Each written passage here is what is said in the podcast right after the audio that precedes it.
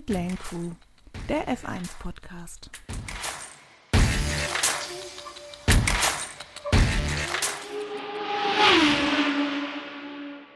Hallo und herzlich willkommen, liebe Zuhörer. Schön, dass ihr wieder dabei seid bei der neuesten Folge von Pitlane Crew, gehostet von meinsportpodcast.de.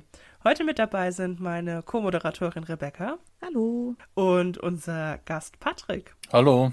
So ein ziemlich vollgepacktes Wochenende liegt hinter uns. Wir hatten Sprintrennen in Brasilien. Ich liebe Sprintrennen, weil wir ja wirklich Freitag, Samstag, Sonntag Rennaction, Qualifying-Action haben. Aber ich muss sagen, irgendwie hat mich das Rennen diese Woche so ein bisschen enttäuscht. Irgendwie habe ich mir doch ein bisschen mehr erwartet. Ich mag Brasilien unheimlich gerne, aber meine Erwartung ist ein bisschen auf der Strecke geblieben. Wie war das denn für euch? Habt ihr das ähnlich empfunden oder wart ihr total angetan vom Brasilien Grand Prix? Also ich hatte auch gehofft, es ist ein bisschen mehr Action, weil wie du sagst, wenn Sprintwochenende ist, man hat viele Sessions, die ja, sag ich mal, zählen und nur ein freies Training. Aber so, wenn ich auf das Wochenende zurückblicke, so richtig krass irgendwie ein Highlight hängen geblieben ist jetzt bei mir so nicht, muss ich sagen. Also klar, es gab schon ein paar Crashs und ein paar andere Sachen, die schon interessant waren, aber so vom reinen Rennengeschehen her fand ich es jetzt auch nicht das spannendste Wochenende der Saison.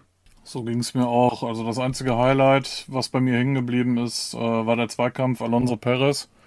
Ansonsten äh, war das Wochenende ziemlich langweilig aus meiner Sicht. Dann sind wir drei ja alle einer Meinung. Was noch ein bisschen für Aufsehen gesorgt hat, war ja tatsächlich das Qualifying am Freitag aufgrund der Wettervorkommnisse. Das war ja schon extrem. Also ich glaube, sowas haben wir schon lange nicht mehr gesehen. Da wurde ein ganzes Dach abgedeckt und die Kameraeinstellungen, die waren schon extrem. Das sah ja aus, als ob die Welt jeden Moment untergeht. Ja, da hat doch Alonso noch am Funk irgendwie gesagt, it's night. Also da ist echt einmal kurz äh, die Nacht eingebrochen. Äh, ich fand es auch sehr krass, wie schnell das ging. Also es war ja von jetzt auf gleich einfach pechschwarz und als es dann angefangen hat zu regnen, war es ja auch direkt ein Monsun gefühlt und super stürmisch und Gewitter. Ja, also war schon die richtige Entscheidung, dass sie dann da auch schnell abgebrochen haben und nicht noch irgendwie weitergefahren sind. Gab es denn sonst noch Highlights für euch im Qualifying, die ihr als besonders erwähnenswert einstufen würdet? Ja, also ich würde auf jeden Fall äh, Aston Martin da mal nennen, dass äh, Stroll sein Auto da auf P3 gestellt hat und ich glaube Alonso ja auf P4. Äh, da hat vor dem Wochenende wahrscheinlich niemand mitgerechnet. Es war für mich schon eine ziemliche Überraschung, hatte wohl ein bisschen auch mit dem Wetter und der schlechter werdenden Strecke zu tun, dass sie da vom Zeitpunkt her Glück hatten. Aber vor dem Wochenende hätte ich da kein Geld drauf gewettet, dass sie ihre Autos da vorne hinstellen. Ich glaube, da hätte selbst äh, Aston Martin nicht drauf gewettet. Wobei man aber auch dazu sagen muss, dass die Rennpace auch, auch da war letztendlich. Ne? Ich meine, äh, Alonso P3, Stroll P5 im Rennen. Das war schon, schon in Ordnung. Das lag mit Sicherheit äh, auch nicht nur am Startplatz. Ja, fragt man sich so ein bisschen, was äh, am Samstag bei denen los war. Also, weil da war es ja schon dann ein anderes Bild, zumindest auch in der Quali irgendwie ganz merkwürdig, dass sie den einen Tag so gut unterwegs sind oder den anderen wesentlich schlechter. Also ich weiß auch nicht, woran das gelegen hat. Wurde da irgendwas gesagt? Irgendwie, ob die samstags Probleme hatten? Also für mich gäbe es zwei Theorien. Einerseits die, dass Aston Martin mit der vorgeschriebenen Reifenwahl nicht zurechtkam, weil die müssen ja im Shootout, im Sprint-Shootout einen bestimmten Reifen aufziehen und im normalen Quali haben sie freie Wahl.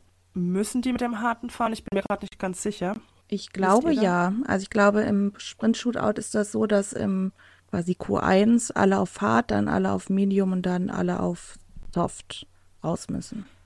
Das wäre dann vielleicht schon die Erklärung, weil die sind ja im Q, im SQ1 heißt es ja, sind die ja schon draußen gewesen. Vielleicht kam der Aston Martin mit den harten Reifen wirklich überhaupt nicht zurecht oder zumindest noch weniger als die restlichen Teams. Andere Theorie wäre natürlich, wobei ich das jetzt auch eher ein bisschen weit hergeholt finde, weil die Rennpace anderes gezeigt hat, dass die einfach vom Timing her ein bisschen besser waren als die restlichen Teams dann im Q3, weil sich die Strecke durch das Wetter so erheblich verschlechtert hat von Minute zu Minute, dass Aston Martin einfach eher in der Lage war, zuerst eine gute Zeit zu setzen und die anderen Teams nicht mehr nachziehen konnten. Ja, bei wem es äh, quasi genau andersrum war mit der Quali, ist ja McLaren. Die hatten am Freitag, ja, Probleme würde ich es jetzt nicht nennen, aber haben da das Timing im Q3 ein bisschen verfehlt, würde ich sagen. Da ist äh, Lando nur auf sieben und Oscar auf zehn letztendlich gelandet. Dafür am Samstag natürlich bärenstark von Lando mit der Pole für äh, das Sprintrennen. Ihr habt ja damit gerechnet, dass Lando wirklich die Pole holen kann. Ich muss sagen, ich habe vor dem Fernseher ordentlich gezittert, äh, als dann die anderen Zeiten noch kamen, ob das wirklich schnell genug war, dass ihn da nicht doch noch jemand überholt. Ja, ich äh, hätte mir auch Max noch auf der Pole vorstellen können, aber umso schöner, dass es, äh, dass mal wieder jemand anders da vorne steht. Und angeknüpft, umso trauriger, dass es dann im Rennen leider nicht geklappt hat. Und da äh, Max natürlich dann wieder Max Dinge getan hat und äh, direkt vorne war. Das hat dann leider Aber ich glaube, da haben wir auch alle mitgerechnet, oder? Ja, ich hatte ein bisschen die Hoffnung, dass Lando vielleicht zumindest am Start das noch verteidigen kann. Aber als ich dann während des Starts überlegt habe, okay, Max stand ja schon für die erste Kurve auch auf der, ich sag mal, besseren Seite. Also ich glaube, das ist ja, dass der zweite Platz dann innen reinkommt und dann muss man ja außen ein bisschen gucken. Ähm, ja, er hatte dann halt äh, auch wirklich einen super Start, der Max. War mitzurechnen. Ich glaube, über die Distanz spätestens hätte er sich Lando dann eh geholt. Ja, war schade, dass er sich die, äh, die Pole nicht, nicht halten konnte, Platz 1. Aber äh, ich glaube, über die komplette Renndistanz hätte er das auch nicht geschafft. Hat man ja dann im Sonntagsrennen auch gesehen, dass dann da doch schon einige Sekunden Unterschied noch in der Pace waren. Ich glaube, Max ist ja letztendlich Sonntag acht Sekunden vor Lando ins Ziel. Da sieht man dann schon doch noch einen deutlichen Unterschied auf die Distanz gesehen. Mit ein Grund, warum es mir doch relativ schwer fällt, mich da über eine Pole von, ja, sei es jetzt McLaren oder Ferrari zu freuen, weil irgendwie hat man doch im Hinterkopf, ja, mal schauen, wie viel Kurven, Runden es andauert, bis Max dann doch wieder vorne ist. Gibt es eigentlich irgendjemanden, der nicht damit rechnet, dass Max nicht gewinnt? Hm. Ich glaube glaub, nicht. Dass, ich glaube, dass selbst die Fahrer nicht damit rechnen. Ich weiß nicht. Also, also den Start, den hat Lando ja doch so ein bisschen verkackt im Sprintrennen. Der hatte zwar die Pole, aber innerhalb von einer Runde ist er dann direkt mal auf P3 zurückgefallen. Wurde überholt von natürlich Max. Und dann sind ja noch äh, die Mercedes an ihm vorbeigezogen. Er hat ja dann danach im Interview selbst gesagt, dass er vielleicht ein bisschen zu konservativ vorgegangen ist und auf Nummer sicher gehen wollte. Das hat ihn dann letztendlich erstmal die Führung gekostet. Aber was man dann auch wieder gesehen hat, dass Lando doch relativ gut lernt, weil im Rennen ist er dann doch deutlich aggressiver vorgegangen und ist dann von P6 direkt auf P2 vorgefahren. Das fand ich dann wirklich gut, dass man dann doch relativ schnell eine Lernkurve gesehen hat muss auch sagen, dass ich am Sonntag ordentlich ähm, rumjubeln war. Also ich glaube, die Nachbarn waren wach nach dem Start. da äh, hat mein McLaren-Herz natürlich höher geschlagen, als ich gesehen habe, dass Lando da so nach vorne geschossen ist. Dann auch noch der Startunfall im Hintergrund, da war viel los. also ich habe ja auch wirklich lautstark mitgejubelt also wenn wir mal ganz ehrlich, mehr als die Karotte hingehalten hat Max ihm doch auch nicht. Das war doch von Anfang an klar, dass da nicht 100% vom Red Bull rüberkommen. Also ja, ich habe nicht damit gerechnet. Ich habe mich zwar gefreut, dass er ihn zumindest mal auf ein paar Runden ein bisschen ärgern konnte und dass man dann doch gesehen hat, was in dem McLaren und auch im Lando drinsteckt. Aber mit einem Sieg habe ich nicht gerechnet und Max wird auch die nächsten zwei Rennen gewinnen, sind wir mal ganz ehrlich interessanter Side-Fact zu dem Thema. Das hat man in der Fernsehübertragung gar nicht gesehen. Der Lambiase, der Mechaniker von Max, hat ihm per Funk durchgegeben, dass er den prozentualen Siegesrekord von dem Ascari jetzt sogar eingestellt hat. Mit den ganzen Siegen, den er, die er diese Saison rausgefahren hat. Ja, wenn er so weitermacht, stellt er, glaube ich, auch noch alle möglichen Rekorde und Siegrekorde auf. Um noch mal kurz wegen dem Karotte hinhalten, das ist mir gerade noch eingefallen. Ich weiß nicht, hattet ihr das Fahrerinterview nach dem Sprintrennen, war es, glaube ich, gesehen? Da hatte nämlich Max sogar irgendwie sowas in die Richtung gesagt, so nach dem Motto, dass er Lando und Cookie hingehalten hat. Äh, so scherzhaft. Fand ich schon fast ein bisschen gemein. Ähm, es war da halt auf die Pole bezogen. Aber ja, also da merkt man schon, dass Max sich keine Sorgen macht, auch wenn er mal weiter hinten steht nach der Quali. Da wir ja den Patrick bei uns haben als Mercedes-Fan. Oh, unser Orakel kommt hier gerade um die Ecke. Und es ist auch wieder weg. ja, da wir ja Patrick heute als unseren Mercedes-Experten da haben, möchtest du uns mal ein bisschen was erzählen, wie du als Mercedes-Fan das Wochenende empfunden hast oder auch gern ein bisschen auf die Leistung von Mercedes eingehen? Ja, schwach. Schwach im, im Vergleich äh, zu Mexiko. Kann man nicht, nicht viel anderes äh, äh zu sagen. Ähm, ich glaube, Toto Wolf hat äh, hinterher in, in den Interviews äh, auch noch so hart ausgedrückt, äh, irgendwie, dass dieses Auto hat keinen Sieg verdient. Es ist auch bei Mercedes einfach seltsam. Auf der einen Strecke funktioniert das Auto, auf der anderen überhaupt nicht. Also, dass, dass es Schwankungen gibt, ist klar. Aber das ist schon, schon sehr extrem. Und was äh, eben auch sehr auffällig ist, äh, Mercedes als Werksteam mit am schlechtesten mit, mit diesem äh, Motor, mit, mit dieser Technik. Ähm, Aston Martin wieder stärker als Mercedes, McLaren sowieso. Und äh, ja, woran es liegt, weiß man nicht. Man kann nur hoffen, Meinst dass du? es im nächsten Jahr wieder besser aussieht.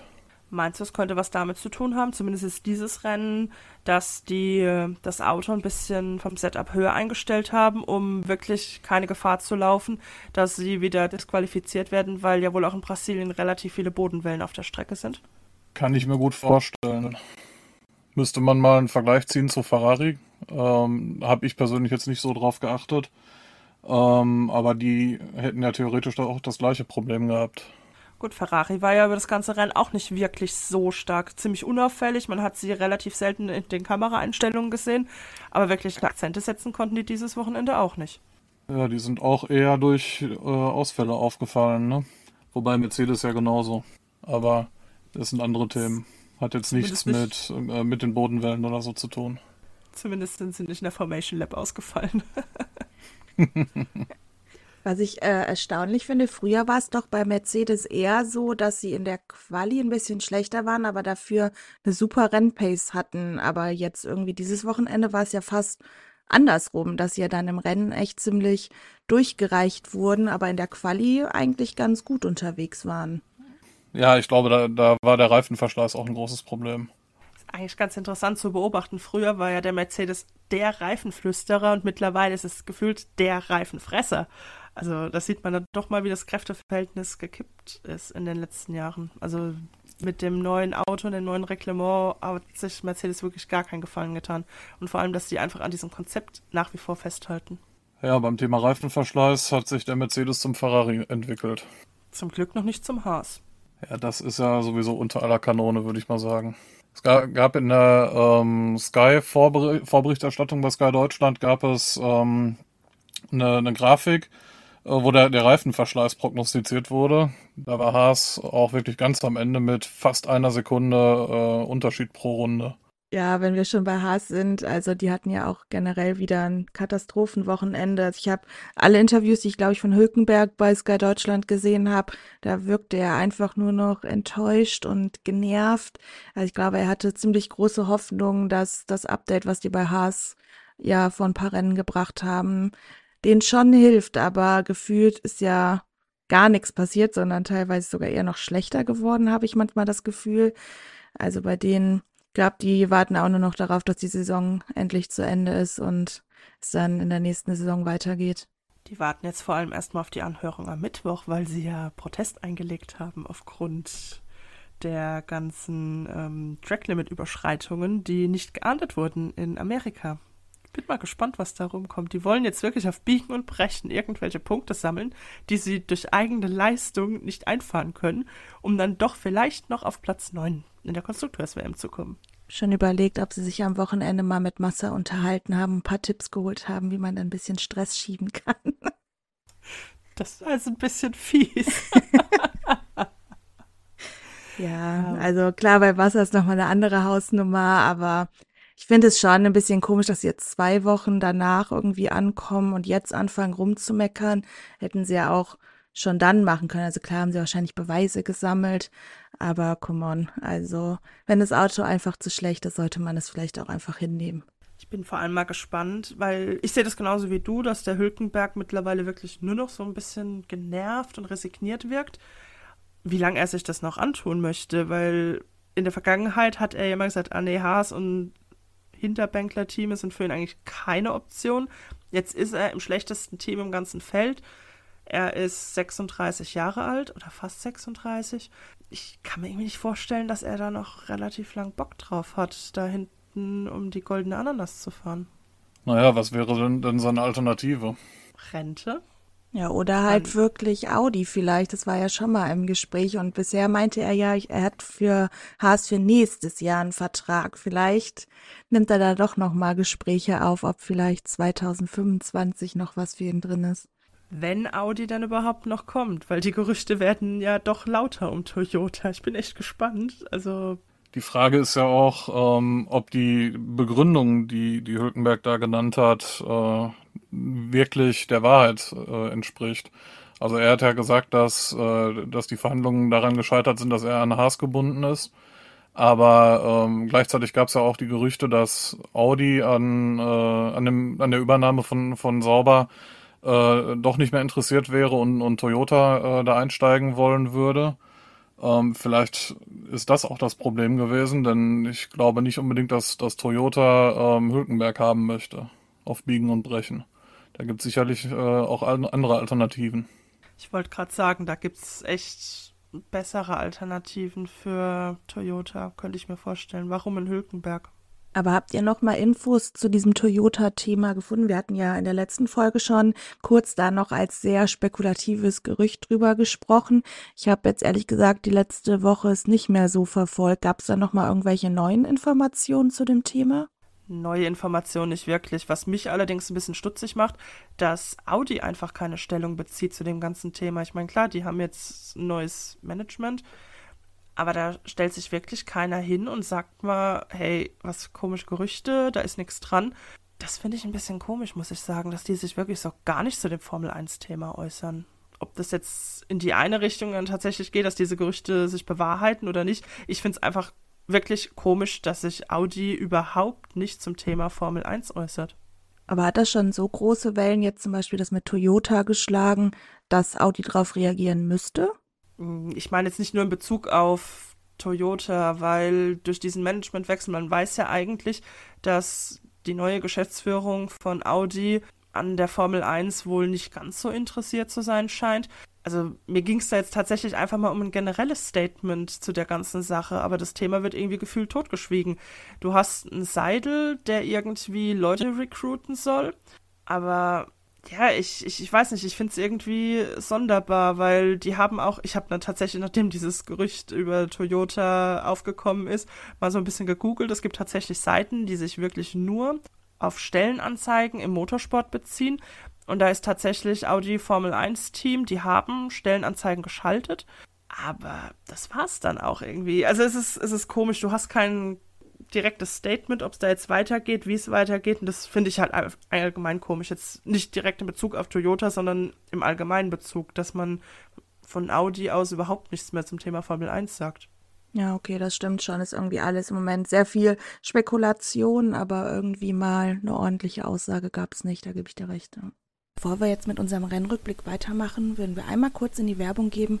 Bleibt also dran und bis gleich. Schatz, ich bin neu verliebt. Was? Da drüben. Das ist er. Aber das ist ein Auto. Ja, eben. Mit ihm habe ich alles richtig gemacht. Wunschauto einfach kaufen, verkaufen oder leasen. Bei Autoscout24. Alles richtig gemacht. vernimmt sich, was man will. Dann wilde Gerüchte entstanden. Fast nichts davon stimmt. Tatort Sport. Wenn Sporthelden zu Tätern oder Opfern werden, ermittelt Malte Asmus auf meinsportpodcast.de. Folge dem True Crime Podcast, denn manchmal ist Sport tatsächlich Mord. Nicht nur für Sportfans. Willkommen zurück aus der Werbung. Schön, dass ihr dran geblieben seid. Dani, was sind denn für dich noch Highlights vom Rennwochenende? Das Rennen an sich war ja jetzt nicht ganz so super spannend dieses Wochenende. Was tatsächlich eher im Vordergrund stand, waren Red Flags, Neustarts und ganz viele Ausfälle. Direkt beginnt in der Formation Lab. Ja, ich war sehr verwundert, als es dann auf einmal hieß, ja, Leclerc steht in der Wand. Ich dachte direkt so, oh Gott, der Arme, er hat ja echt immer so ein Pech. Ich glaube, er hat ja am Funk auch ungefähr genau irgendwie sowas durchgesagt, wo er meinte, warum bin ich immer so ein Pechvogel? Ähm, Im ersten Moment dachte ich erst so, ach herrje, was hat er denn getrieben, was er das Auto selber an die Wand gesetzt hat. Und dann hieß es aber ja wohl ziemlich schnell, dass er gar nichts dafür konnte, weil es irgendeinen technischen Defekt am Auto gab. Ja, das Problem war wohl, also er hat anfangs ja am Funk gesagt, dass er von einem Hydraulikschaden ausgeht, dass er die Hydraulik verloren hat. Nur direkt danach im Interview hat er sich dann wohl ein bisschen anders dazu geäußert, dass wohl ein Motorenproblem den Dreher ausgelöst hat und das dann zu einem Hydraulikverlust geführt hat. Also der hat ja wirklich gerade so das Lenkrad aus den Händen gerissen bekommen vom Auto selbst. Ja, mir tut's total leid für ihn, weil er ja wirklich, er, er zieht das Pech gefühlt magisch an diese Saison. Und ich habe ein bisschen Sorge, was das Ganze mit ihm macht. Also auf mich wirkt er auch so ein bisschen resigniert und nicht mehr ganz so motiviert, wie das früher war. Ich habe jetzt gerade vor kurzem mal wieder so ein bisschen die ganz alten Staffeln von Drive to Survive gesehen. Da war dann auch die Staffel dabei, als Leclerc noch für sauber gefahren ist. Und da war das so ein ganz anderer Typ. Der war noch so richtig frisch und spritzig, mit Energie dabei und hat wirklich aus Scheiße Gold machen können, auch in seinem ersten Ferrari-Jahr. Also wenn du den damaligen Schal mal mit dem heutigen vergleichst, ich habe echt das Gefühl, dass er schon so ein bisschen gebrochen wurde von diesem ganzen Pech, was er hat. Dann von Ferrari, die ganz oft Scheiße bauen. Ich hoffe wirklich, dass uns dieses Talent nicht vergurkt wurde und dass wir wirklich später von ihm nochmal bessere Leistungen sehen können, ohne dass er viel Pech hat. Also, ja, bin da etwas besorgt. Geht's nur mir so oder seht ihr das ähnlich? Also ich glaube, die letzte Saison hat da auch viel mit reingespielt, weil ich glaube, es war ja Anfang letzter Saison, wo er echt ziemlich gut unterwegs war, wo sie Max auch ein bisschen ärgern kon konnten, sag ich mal. Ähm, und dann hat Ferrari sich ja wirklich komplett selbst vergeigt. Also ich glaube, hätte Leclerc weiterhin so gute Leistung gebracht, wie er es gemacht hat und hätte Ferrari die Strategie hinbekommen, hätte das letzte Saison vielleicht auch anders aussehen können mit dem Titelkampf. Ähm, ich habe auch langsam das Gefühl, dass er echt gefrustet ist und auch gefrustet ist, weil eigentlich ja sein Herz sehr an Ferrari hängt und er unbedingt mit diesem Team Erfolg haben möchte und es einfach nicht funktioniert. Also ich wünsche ihm echt, dass nächste Saison vielleicht mal eine Saison ist, wo wirklich alles glatt läuft und er wirklich ordentlich mitkämpfen kann, auch selber dann vielleicht die paar kleinen Fehler, die er dann doch manchmal hat, auch abstellt wäre ja auch für den WM-Kampf mal spannend, wenn da einer vorne direkt mitmischt. Fände ich gut. So ein WM-Kampf zwischen Leclerc, Norris und Verstappen. Oder vorbei, Verstappen muss nicht unbedingt mal sein. Der hat jetzt seine, seine goldene Zeit gehabt. Jetzt können mal andere wieder vorne mitfahren. Nehme ich. Solange er nur mitfightet und nicht gewinnt, ist doch auch okay. ja, er darf die anderen anpushen und genau. die Erfolge fahren dann andere rein. Finde ich gut. Ja, wir haben noch eine ganz, ganz wichtige Sache völlig außer Acht gelassen. Und zwar im Sprint-Shootout den Crash zwischen Ocon und Alonso. Darüber müssen wir definitiv auch noch sprechen. Wo seht ihr die Schuld bei, dem, bei diesem Unfall? Ich tue mir da ein bisschen schwer, muss ich sagen. Also eigentlich sind meiner Meinung nach beide schuld. Also ich sehe es wirklich wie die Stewards. Für mich sind beide irgendwo dran schuld. Ocon hat das Auto verloren in der Kurve. Alonso hat zu wenig Platz gelassen. Also meine Meinung nach sind beide schuld. Also ich sehe es tatsächlich eher bei Alonso auch. Also alle sagen immer, ja, Ocon hat das Auto verloren. Finde ich auch ein bisschen übertrieben, wenn man guckt, wo Alonso da auf der Strecke rumgedüst ist. Der ist ja gefühlt in der Mitte gefahren. Wäre er da gefahren, wo er hingehört, dann hätte er mit dem kleinen Rutscher Ocon ihn auch nicht getroffen. Also ja, letztendlich finde ich es auch okay, dass man sagt, es kriegt keiner eine Strafe. Ist jetzt halt einfach so. Aber also Alonso kann sich in meinen Augen da nicht ganz aus der Schuld nehmen. Sehe ich auch so ganz unschuldig war Alonso mit Sicherheit nicht, aber die Hauptschuld sehe ich auch eher bei Ocon, ähm, der das Auto verloren hat. Hätte er das Auto nicht verloren, hätte er meiner Meinung nach einfach dran vorbeifahren können und alles wäre gut gewesen. Jetzt haben wir hier drei Meinungen. Rebecca ist für Alonso, Patrick ist für Ocon und ich bin die goldene Mitte, die Schweiz. Was sagt ihr zu der Aussage von Ocon, dass er jetzt dann meinte, wegen dem Thema Auto verloren, dass ja andere wie Norris, der ja auf Pole gefahren ist, ja an gleicher Stelle auch das Auto verloren hat und das wäre ja gar kein Grund? Fand ich irgendwie sehr wild, dass er das so direkt auch im Interview dann als Schutzmaßnahme für sich quasi genannt hat. Finde ich auch ganz komisch, die Aussage. Also ich frage mich halt, ja, nur weil andere das Auto verlieren, heißt es ja nicht, dass das eine gute Sache ist. Also ja, fand ich auch, das fand ich tatsächlich ein bisschen merkwürdig, äh, sich damit rechtfertigen zu wollen. Klar, er hatte recht, Lando hat an der Stelle auch, äh, ist da so ein bisschen rumgeschlittert, aber bei Lando war halt auch kein Auto daneben. Also das fand ich ein bisschen seltsam. Ja, neben dem Crash am Samstag im Sprint-Shootout gab es auch einen Crash am Sonntag im Rennen, direkt nach dem Start. Hatten wir schon länger nicht mehr. Ähm, diesmal hat Magnussen, Hülkenberg, Elben und dann auch ein bisschen unverschuldet Ricardo getroffen. Da gab es diese typische Sandwich-Situation, die es öfters nach dem Start gibt. Letztendlich hat das dazu geführt, dass Magnussen und Elben in der Wand gelandet sind und spektakulär ein Reifen auch über die Strecke geflogen ist, der dann letztendlich äh, Ricardos Heckflügel getroffen hat. Sah sehr wild aus. Also ich habe es im ersten Moment am Fernseher dann auch gar nicht so richtig verstanden, was da jetzt los war, weil es irgendwie alles so schnell ging. Ja, und ich würde sagen, Ricardo hatte echt einen kleinen Schutzengel dabei, dass das Ding nicht auf seinem Helm gelandet ist. Ich glaube, trotz Halo hätte das auch ein bisschen böser ausgehen können. Ja, habt ihr das direkt alles so erfasst, was da abging, oder hat euch das auch erst mit den Wiederholungen dann ein bisschen Klarheit gebracht? Also ich war irgendwie so ein bisschen geflutet von diesen ganzen Reizen, die auf einen eingeprasselt sind. Zuerst ist Leclerc in der Formation Lab rausgeflogen. Dann hatte ich irgendwie wirklich nur meinen Fokus auf die vordere Startreihe weil ja Verstappen dann im Endeffekt wirklich so außer Konkurrenz da vorne gestartet ist, weil der Platz von Leclerc ja frei geblieben ist. Hab dann den Raketenstart von Lando mitbekommen, der ja dann wirklich in Rekordgeschwindigkeit auf P2 vorgerast ist. Und dann auf einmal gab es hinten wieder jede Menge Staub.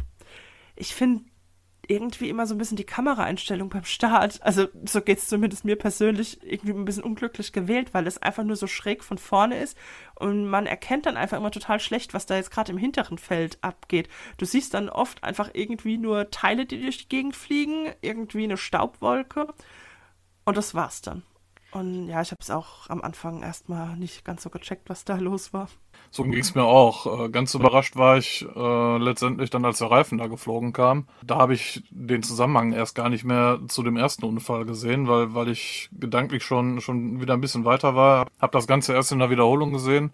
Ähm, ich finde auch immer neben den Kamerawinkeln bisschen schwierig, jetzt an der Strecke, da ist auch direkt so ein Werbebanner, was da irgendwie vor der ersten Kurve steht. Ich finde, das hat teilweise jetzt, als sie dann Wiederholungen gezeigt haben, hat es trotzdem irgendwie alles verdeckt. Also ich fand es schon echt ein bisschen schwierig zu erfassen, was da abging. Du meinst diese Brücke, ne? Ja, genau die äh, letztendlich die Kollision von, von äh, Magnussen, Hülkenberg und, und Albon verdeckt hat. Ja, genau, das ist dann halt echt irgendwie ein bisschen blöd, weil von dieser Vogelperspektive sieht man es dann gar nicht. Zum Glück gibt es ja mittlerweile jede Menge so Onboard-Aufnahmen und so, dann sieht man es aus der Perspektive. Aber so von oben war das immer genau an dieser Stelle, wo man dann nichts gesehen hat. Da wir daraufhin eine Red Flag hatten, hatten wir aber ganz, ganz viel Zeit, sämtliche Wiederholungen aus allen Perspektiven anzuschauen.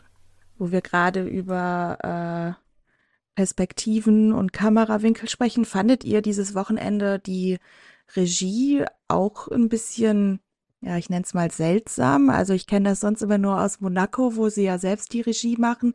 Aber irgendwie dieses Wochenende wurde so oft an ungünstigen Stellen weggeschnitten und irgendwie komische Sachen gezeigt. Äh, oder ging das nur mir so? Also mir fällt das in den letzten Sessions generell auf. Also es ist nicht nur in diesem Rennen, sondern auch in den letzten Rennen, dass dann wirklich immer in irgendwelchen spannenden Momenten einfach weggeschaltet wird. War auch wieder genauso. Ich sitze dann immer fluchend da rum und jetzt schalte doch mal wieder um. Also mich nervt das genauso. Das kommt mir auch in letzter Zeit irgendwie vermehrt zuvor. Oder auch andersrum, dass irgendwas Spannendes passiert und, und extrem verzögert erst dahin geschaltet wird. Durch die Red Flag hatten aber einige auch echt Glück. Also war ganz gut gewählt. Ein Ricardo zum Beispiel und ein Piastri. Die hatten echt Schwein. Piastri wurde ja angefunkt während des Safety Cars, dass er bitte sein Auto abstellen soll, weil es nicht mehr sicher wäre. Und Ricardo, aus bekannten Gründen, er wurde ja abgeschossen, hat dann auch dann die Möglichkeit gehabt, wieder ins Rennen zurückzufinden. Muss man auch immer Respekt an die Boxenteams äh, zollen, dass sie das da immer so flott hinkriegen, die Autos dann wieder fahrtüchtig zu machen. Finde ich immer beeindruckend, wie schnell dann die Lemminge da am Auto arbeiten. Hast du absolut recht. Wart ihr auch so verwirrt, dass sie dann aber trotzdem mit einer Runde Rückstand wieder ins Rennen gestartet sind? Weil das hatte ich irgendwie gar nicht so mitgekriegt, weil sie ja dann die Aufwärmrunde auch wieder mitgefahren sind. Und dann wurde aber die ganze Zeit an, angezeigt, plus One Lap halt. Das hat mich dann irgendwie ein bisschen stutzig gemacht. War ich zu Beginn auch, nur ist euch nicht aufgefallen, dass die die Safety-Car-Runde gar nicht mitgefahren sind. Riccardo und Piastri, die sind ja direkt in die Box und sind nicht mehr mit dem Safety-Car rumgefahren und das ist die eine Runde, die da quasi aberkannt wurde oder zumindest gefehlt hat, deswegen war das plus eins. Ah, okay. Ja, wären wir wieder bei der Regie. Das wurde, glaube ich, nicht gezeigt. Nö, das habe ich mir dann irgendwie auch selbst erklären müssen. Was war bei den Ausfällen der beiden Alfa Romeos? Das habe ich auch nicht so ganz mitbekommen, muss ich sagen. Ja, die Ausfälle waren, glaube ich, relativ unspektakulär. Das waren in beiden Fällen technische Defekte. Die hatten wohl Probleme mit ihrem Kühlsystem und haben dann entschieden, die Autos aus dem Rennen zu nehmen, beide, weil man natürlich nicht riskieren wollte, dass noch mehr kaputt geht. Man hat es, glaube ich, auch gar nicht gesehen in der Übertragung, dass sie überhaupt abgestellt wurden. War ähnlich wie Ocon vor ein paar Rennen, wo auch irgendwie keiner mitgekriegt hatte, dass er das Rennen gar nicht beendet hat. Wo wir wieder beim Thema Regie wären. Genau. Und der letzte auf der Liste der ganzen Ausfälle wäre dann noch Russell. Also für Mercedes wirklich ein Wochenende zum Vergessen. Bei ihm war es wohl auch das Problem, dass der Motor und das Motorenöl überhitzt hat und Mercedes dann auch vorsichtshalber das Rennen, äh, das Auto aus dem Rennen genommen hat ja für ihn eh ein ärgerliches Wochenende. Ich glaube, das hatten wir noch gar nicht gesagt, dass er ja vorab auch noch zwei Plätze Strafe gekriegt hat, weil er in der Boxengasse getrödelt hat. Also Wochenende zum Vergessen eigentlich für ihn. Für sein komplettes Team, würde ich jetzt mal sagen. Ja, das stimmt auch, ja. Ja, ansonsten war es wirklich kein super spannendes Wochenende. Einzig die letzten beiden Runden haben mit viel Action für Freude gesorgt zwischen Alonso und dem Perez. Also da hat man dann doch mal wieder gesehen, dass Alonso, der alte Fuchs, doch ein paar Jahre Rennerfahrung hat. Ja, ich fand's wild, wie er da in der letzten Runde war ja Paris dann erst an ihm vorbei und dann hat er sich ihn doch noch mal geschnappt und geschafft, ihn hinter sich zu halten. Also ich glaube, man weiß ja mittlerweile, ich bin nicht der größte Alonso-Fan, aber da muss man ihm schon lassen. Da hat er zumindest mal für ein bisschen Spannung noch gesorgt am Ende des Rennens. Ähm, ja, und letztendlich muss man dann auch sagen, verdient den dritten Platz mit nach Hause genommen. Sehe ich auch so. Das ist auch mein äh, Highlight des Rennens gewesen, muss ich sagen. Und endlich gab es äh, auch mal wieder ein Fotofinish, wenn auch nicht um, um Platz 1, äh, aber immerhin um Platz 3. Ein sehr enges äh, Podium am Ende für Alonso. Und wer weiß, ob sich Perez da Red Bull intern nochmal was zu anhören musste. Ja, bestimmt. Also glaube, auch wenn er jetzt dieses Wochenende schon ein bisschen besser unterwegs war und nicht wie letzte Woche sich dann auch noch selber aus dem Rennen genommen hat. Aber Platz vier darf in dem Auto eigentlich immer noch nicht sein Anspruch sein, dass dann McLaren unten an Aston Martin noch vor ihm über die Linie fährt. Aber ja, ich glaube, das Thema Paris hatten wir in den letzten Wochen schon oft genug. Ähm, da müssen wir einfach mal abwarten, wie es sich in der nächsten Zeit entwickelt. Bevor wir jetzt zu unserem nächsten Thema kommen, unsere Winner and Loser, würde ich sagen, verabschieden wir uns noch einmal ganz kurz in die Werbepause und hören uns gleich wieder. Schatz, ich bin neu verliebt. Was? Da drüben. Das ist er. Aber das ist ein Auto. Ja, eben. Mit ihm habe ich alles richtig gemacht. Wunschauto einfach kaufen, verkaufen oder leasen. Bei Autoscout24. Alles richtig gemacht. So, wenn ihr jetzt nichts dagegen habt, würde ich sagen, kommen wir jetzt wieder zu unserer allseits beliebten Kategorie Winner and Loser des Rennens. Patrick, unser Gast, möchtest du starten? Mein Gewinner des Wochenendes ist Alonso, äh, aufgrund dessen, dass relativ wenig Action-Spannung äh, geboten wurde.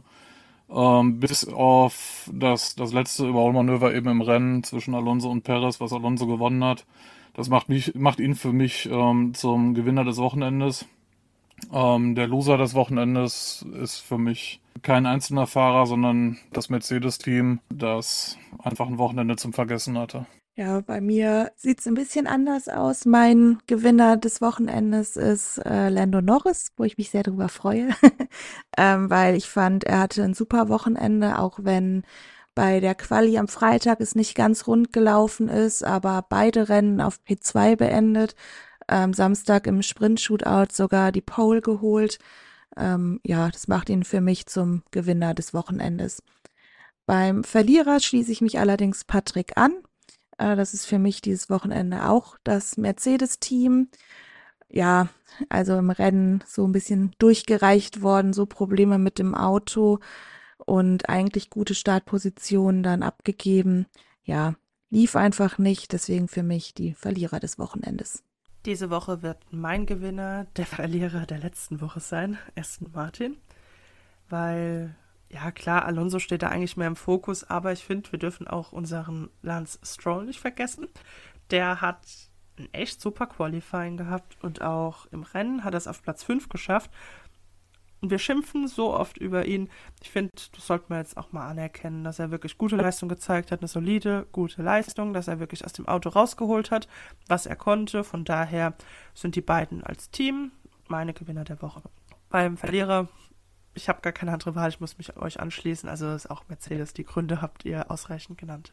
So langweilig wie das Rennen war, war es auch drumherum. Also es ist tatsächlich die ganze Woche über nicht so viel abseits der Strecke passiert, aber wenn du das dritte Rennen in einem Tripleheader hast, ist halt auch nicht so viel Zeit verstrichen. Ähm, Sauber hatte angekündigt, dass sie das Konzept ihres aktuellen Autos fürs nächste Jahr nicht weiter verfolgen möchten, sondern ein komplett neues Auto entwickeln. Ich denke, dass das kein verkehrter Move ist. Ich meine, sie glänzen dieses Jahr nicht sonderlich mit guten Leistungen. Vielleicht sollten sich da auch andere Teams ein Scheibchen abschneiden. Ja, Toto Wolf zum Beispiel hat es ja auch schon angekündigt, dass, äh, dass man mit einem anderen Konzept in, in die nächste Saison gehen möchte. Ähm, ich kann mir gut vorstellen, dass es auch in den anderen Teams so sein wird und ja, sich alle Teams logischerweise irgendwo am Red Bull äh, orientieren werden. Na schön, dass Mercedes das auch endlich mal eingesehen hat. Also eigentlich hätten sie das auch letztes Jahr schon merken können, dass ihr Konzept absolut nichts taugt gefühlt merken die das ja auch äh, bei jedem zweiten, dritten Rennen. Zwischendurch funktioniert das Auto dann, dann einfach mal und dann gibt es wieder einen Absturz. Ja, die hätten meiner Meinung nach eigentlich schon viel eher die Notbremse ziehen müssen und sagen, ja, ich will das Konzept nicht verstehen, das Konzept ist scheiße, wir brauchen nächstes Jahr ein neues Auto. Ja, ich bin mal gespannt. Vielleicht können sie dann ein bisschen weiter aufschließen oder es wird sich am Kräfteverhältnis gar nichts ändern. Ja, vielleicht war das ja auch tatsächlich nur ein Lucky Punch ab 2014 bis zum neuen Reglement mit ihrem Auto. Wer weiß, wir werden es nächstes Jahr sehen. Was wir nächstes Jahr auch sehen werden, sind weiterhin schöne Sprintwochenenden, denn das Format wird uns definitiv 2024 auch erhalten bleiben. Es wird jetzt bestätigt, dass es mit den Teams neue Gespräche geben wird, weil auch mal wieder das ganze Format ein bisschen neu aufgerollt werden soll. Die Teams sind wohl unglücklich mit dem Format, so wie es jetzt aktuell ist, dass das Qualifying fürs Rennen bereits freitags ist. Dann wird das Ganze gekappt, weil man samstags dann Shootout und Sprint abhält und dann erst sonntags das Rennen. Findet ihr das gut, so wie es aktuell ist, oder würdet ihr das irgendwie auch ein bisschen anders aufziehen? Also von, von der Aufteilung oder Terminierung der, der einzelnen Sessions äh, das sei mal dahingestellt. Aber was mich persönlich äh, einfach stört am, am aktuellen äh, äh, Sprint, ähm, ist einfach, dass, dass der Sprint an sich kein, keine Auswirkungen mehr aufs Hauptrennen hat. Das fand ich im, in der Vergangenheit in der Tat besser. Ging mir tatsächlich auch so. Also ich fand das Sprintrennen als eine Art Qualifying eigentlich besser, weil wenn du reingehauen hast, dann hast du halt Pech gehabt im Rennen. Und ja, ich habe das Gefühl, dass sind die Teams vielleicht ein bisschen eher auch an ihre Grenzen gegangen. Ja, würde mich freuen, wenn man wieder in diese Richtung schauen würde. Ich finde auch diese Park-Vermehr-Regelung ein bisschen schwierig, weil die Autos sind ja, glaube ich, nach der Quali dann halt in diesem Park-Vermehr-Status, dass nichts mehr gemacht werden darf. Das heißt, jetzt wenn im Sprintrennen denen irgendwie auffällt, okay, wir haben am Setup irgendeinen Fehler gemacht, dann müssen sie ja mit dem gleichen Auto am Sonntag auch im Rennen fahren. Wo ich mir denke, das ist ja total blöd, wenn du schon Samstag merkst, okay, das wird nichts und dann musst du Sonntag das komplette Hauptrennen mit quasi genau der gleichen Gurke nochmal machen.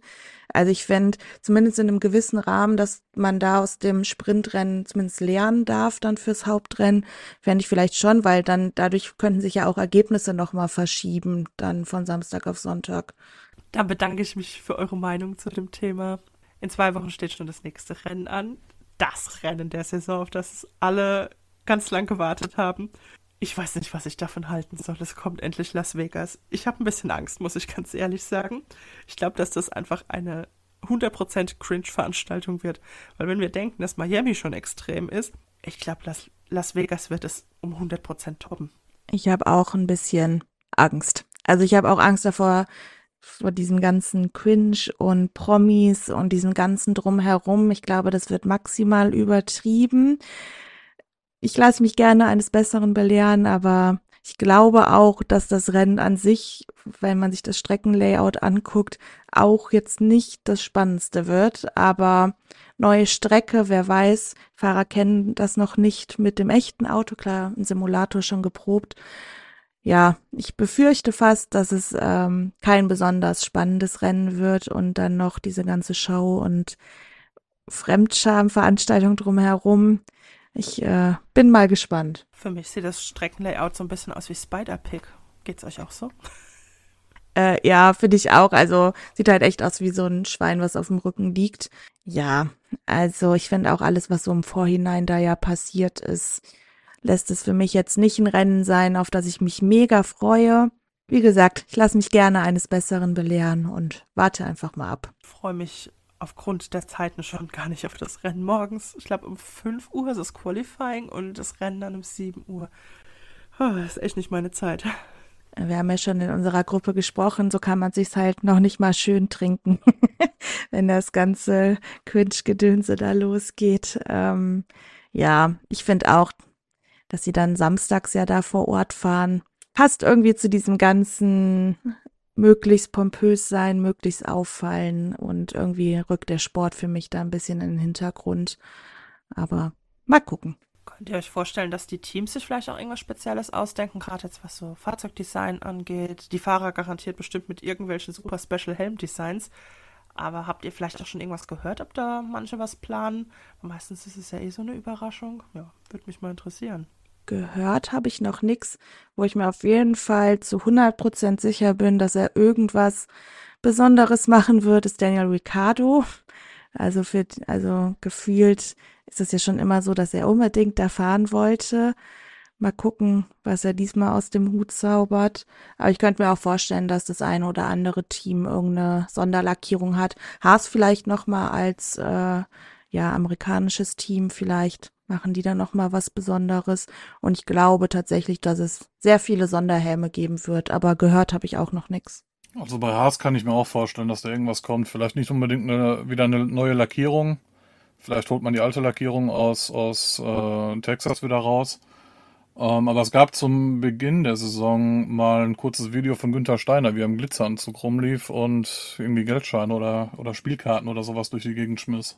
Oh weh. Oh Gott. Oh Gott. Aber Haas geht dann auch wahrscheinlich getreu dem Motto, wenn wir nichts können, sehen wir wenigstens gut dabei aus vor, oder? Ja, Vermarktung Social können Media sie. können sie ja eh. Ja, das stimmt. Ja. Oh je, also ich glaube, wir sind uns alle echt einig, dass das eine ziemliche Cringe-Veranstaltung wird. Aber vielleicht täuschen wir uns ja. Wir werden es dann in zwei Wochen erfahren. Denkt ihr, es gibt äh, da auch wieder viele Ausfälle? Weil ich meine, es gab jetzt einige technische Probleme. Aber andersrum ist Las Vegas eben auch ein Stadtkurs, äh, wo es schwierig wird zu überholen. Da wird man dann auch kein, keine Gridstrafen riskieren wollen. Ne? Ich tue mir unglaublich schwer, das Rennen einzuschätzen, weil es war bisher noch nicht da. Also ich habe echt gar keine Ahnung. Ich lasse mich wirklich überraschen. Ich versuche wirklich völlig unvoreingenommen daran zu gehen. Also ich weiß auch wirklich nicht, was ich von dem Streckendesign halten soll. Das sind so ganz komische, enge Kurven. Dann aber auch wieder relativ lange Geraden was natürlich auch dem Red Bull und auch dem McLaren zugute kämen. Aber ich habe echt keine Ahnung. Ich bin echt gespannt. Vielleicht wird es ja doch gar nicht so langweilig, wie wir denken. Ja, ich würde dann sagen, das war es auch äh, diese Woche mit unserer Folge. Nächste Woche ist natürlich dann Pause, weil auch kein Rennwochenende ist. Und dann hören wir uns in zwei Wochen wieder.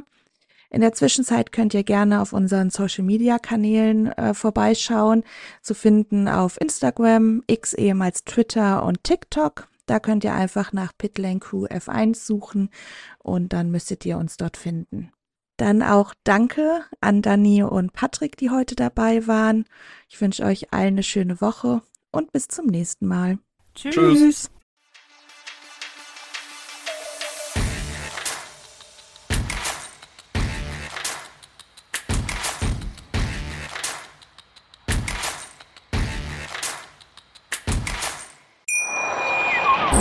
Schatz, ich bin neu verliebt. Was?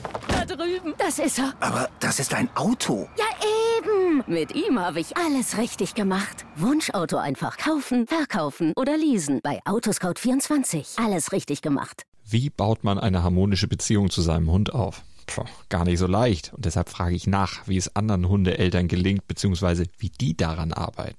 Bei Iswas Dog reden wir dann drüber. Alle 14 Tage neu mit mir, Malte Asmus und unserer Expertin für eine harmonische Mensch-Hund-Beziehung, Melanie Lippisch. Ist was, Dog? Mit Malte Asmus. Überall, wo es Podcasts gibt.